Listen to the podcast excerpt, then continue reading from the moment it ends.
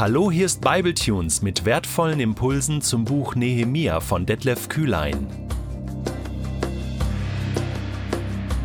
Der heutige Bibletune steht in Nehemia 2, die Verse 16 bis 20 und wird gelesen aus der Hoffnung für alle. Die führenden Männer von Jerusalem wussten nicht, wohin ich gegangen war und was ich getan hatte, denn ich hatte ihnen, den Priestern und allen, die beim Wiederaufbau mithelfen sollten, noch nichts von meinem Vorhaben erzählt. Jetzt aber sagte ich zu ihnen, Ihr seht selbst unser Elend. Jerusalem ist ein einziger Trümmerhaufen. Die Stadttore liegen in Schutt und Asche. Kommt, lasst uns die Mauer wieder aufbauen, damit wir nicht länger dem Gespött der Leute preisgegeben sind. Ich erzählte ihnen, wie Gott mir geholfen und was der König von Persien mir versprochen hatte. Da erklärten sie, Gut, wir wollen beginnen, und machten sich entschlossen an die Arbeit. Als Sanballat, Tobia und der Araber Geshem davon hörten, lachten sie uns aus und spotteten, da habt ihr euch ja einiges vorgenommen. Wollt ihr euch etwa gegen den König auflehnen? Ich entgegnete ihnen, der Gott des Himmels wird unser Vorhaben gelingen lassen. Wir tun nur, was er von uns möchte. Darum werden wir mit dem Bau beginnen. Ihr aber habt kein Anrecht auf Grund und Boden in Jerusalem, und auch aus der Vergangenheit könnt ihr keinerlei Anspruch erheben. Weißt du, was die größte und wichtigste Aufgabe des Heiligen Geistes in deinem und meinem Leben ist? Ich habe eine Vermutung. Er will uns ermutigen.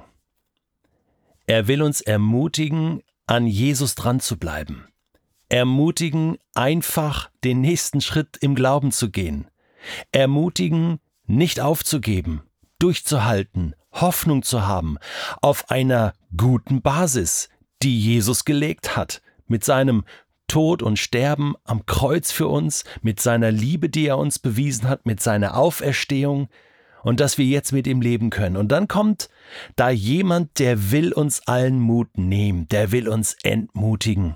Und so oft lassen wir uns entmutigen, lassen wir uns frustrieren und bleiben stehen und geben auf. Nehemia hätte allen Grund gehabt, entmutigt zu sein. Aber er war ermutigt durch seinen Gott und durch seinen König. Er war ermutigt und er hatte eine Vision, er hatte einen Traum, er hatte eine Hoffnung. Und jetzt geht er zu den Menschen in Jerusalem. Und die waren entmutigt. Die lebten schon eine ganze Zeit mitten in den Trümmern. Und nichts bewegte sich. Und deswegen hatten sie keine Perspektive. Und sie waren entmutigt. Und jetzt kommt Nehemia und er sagt, er hatte noch nicht mit ihnen gesprochen. Keinem hatte er was gesagt, auch den Priester nicht. Jetzt aber sagte ich zu ihnen, Ihr seht selbst unser Elend. Oh ja, da nickten sie alle. Es ist schlimm, es ist frustrierend. Ja, sagt Nehemia, Jerusalem ist ein einziger Trümmerhaufen. Die Stadttore liegen in Schutt und Asche. Warum ist dieser Mann extra aus Susa, aus Persien gekommen, um uns das zu erzählen? Das wissen wir doch schon. Oder? Aber dann sagt Nehemiah den entscheidenden Satz. Er sagt einfach, kommt, lasst uns die Mauer wieder aufbauen, damit wir nicht länger dem Gespött der Leute preisgegeben sind. Okay, wie soll das funktionieren? Kommt. Was bist du denn für ein Motivator? Einfach kommt? Nein, Nehemiah hat gute Argumente. Vers 18 heißt es, ich erzählte ihnen, wie Gott mir geholfen und was der König von Persien mir versprochen hatte. Das sind zwei sehr gute Argumente. Und zwar genau wieder in der richtigen Reihenfolge. Zunächst mal, Gott ist mit uns. Hey Freunde, Gott ist mit uns. Oder für die Jerusalemer müsste es vielleicht heißen, er ist wieder mit uns. Er ist wieder auf unserer Seite. Und diesmal bleiben wir auch auf seiner Seite. Und er wird uns helfen. Und er wird vielleicht Verheißungen zitiert haben. Er wird sie erinnert haben an den Bund Gottes und wie er selbst getrauert und gefastet und gebetet hat und welche Antworten er von Gott bekommen hat. Das sind starke Argumente. Damit kann man Menschen ermutigen, wenn man selbst ermutigt ist durch Gott und von Gott. Und dann der König unterstützt uns auch. Da gibt es Menschen, die, die, die unterstützen uns, die meinen es gut mit uns, die helfen uns, die sponsern uns, die stehen uns zur Seite. Auch das ein gutes Argument. Zwei sehr gute Argumente. Und als Reaktion heißt es, da erklärten sie, gut, wir wollen beginnen. Und schwupps, schon waren sie ermutigt. Hey, diese ganze Bevölkerung, Männer, Frauen, Kinder, die so am Boden waren. Und jetzt kommt da einer, der einfach mit Rückenwind kommt, mit dem Wind Gottes, mit der Unterstützung Gottes und ein lebendiges Beispiel für Hoffnung ist der sagt, ich gehe voraus, lasst uns anpacken. Er ist ein weiter Weg, ein steiniger Weg. Oh ja, viele Steine, die sie wegräumen mussten. Aber wir schaffen es nur gemeinsam. Gut, gut, das ist eine gute Nachricht. Das ist eine frohe Botschaft. Wir wollen beginnen. Und sie machten sich entschlossen an die Arbeit.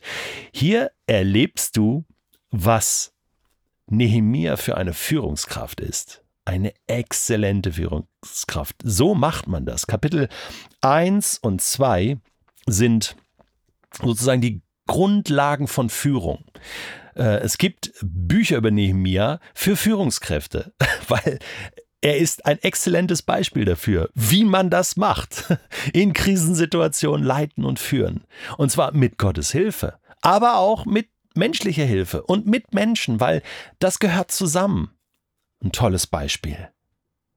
Und sofort kommen wieder die Feinde. Sofort sind sie da. Und diesmal so richtig. Sanballat, Tobia und noch so ein Araber, Geshem, hörten davon. Und sie waren die Provinzstatthalter. Sie lachten uns aus und spotteten. Ja, das ist so richtig so, die Feinde kommen und lachten und spotteten. Hey, was wollt ihr denn hier? Ihr habt euch ja einiges vorgenommen. Wollt ihr euch gegen den König auflehnen? Ja, wie soll denn das funktionieren? Diese ganzen Trümmer, das schafft ihr doch eh nicht. Hört doch auf. Ja, und äh, eine heikle Situation. Das kannten die ja in, in, in Jerusalem. Die waren ja schon so klein und duckmäuserisch und ach, ja, die haben ja so recht. Guck mal, die lachen uns ja jetzt schon aus. Wir haben noch gar nicht angefangen. Da sind wir schon, schon wieder am Boden. Und Nehemiah bleibt stark. Nehemiah bleibt so stark.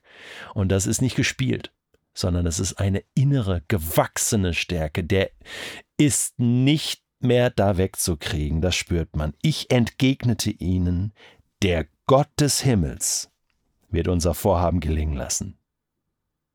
Eigentlich braucht es keine weiteren Argumente. Gott ist mit uns. Was wollt ihr eigentlich? Gott ist mit uns. Und das reicht. Ein tiefer Glaube, der überzeugend ist und der die anderen auch mitreißt und der die Feinde verstummen lässt. Wie ein Schild des Glaubens aus der Waffenrüstung in Epheser 6, den er hochhält und die giftigen Pfeile des Feindes abwehrt. So starker Glaube. Wir tun nur, was er von uns möchte. Und darum werden wir mit dem Bau beginnen. Punkt. Und ihr habt kein Anrecht auf Grund und Boden in Jerusalem.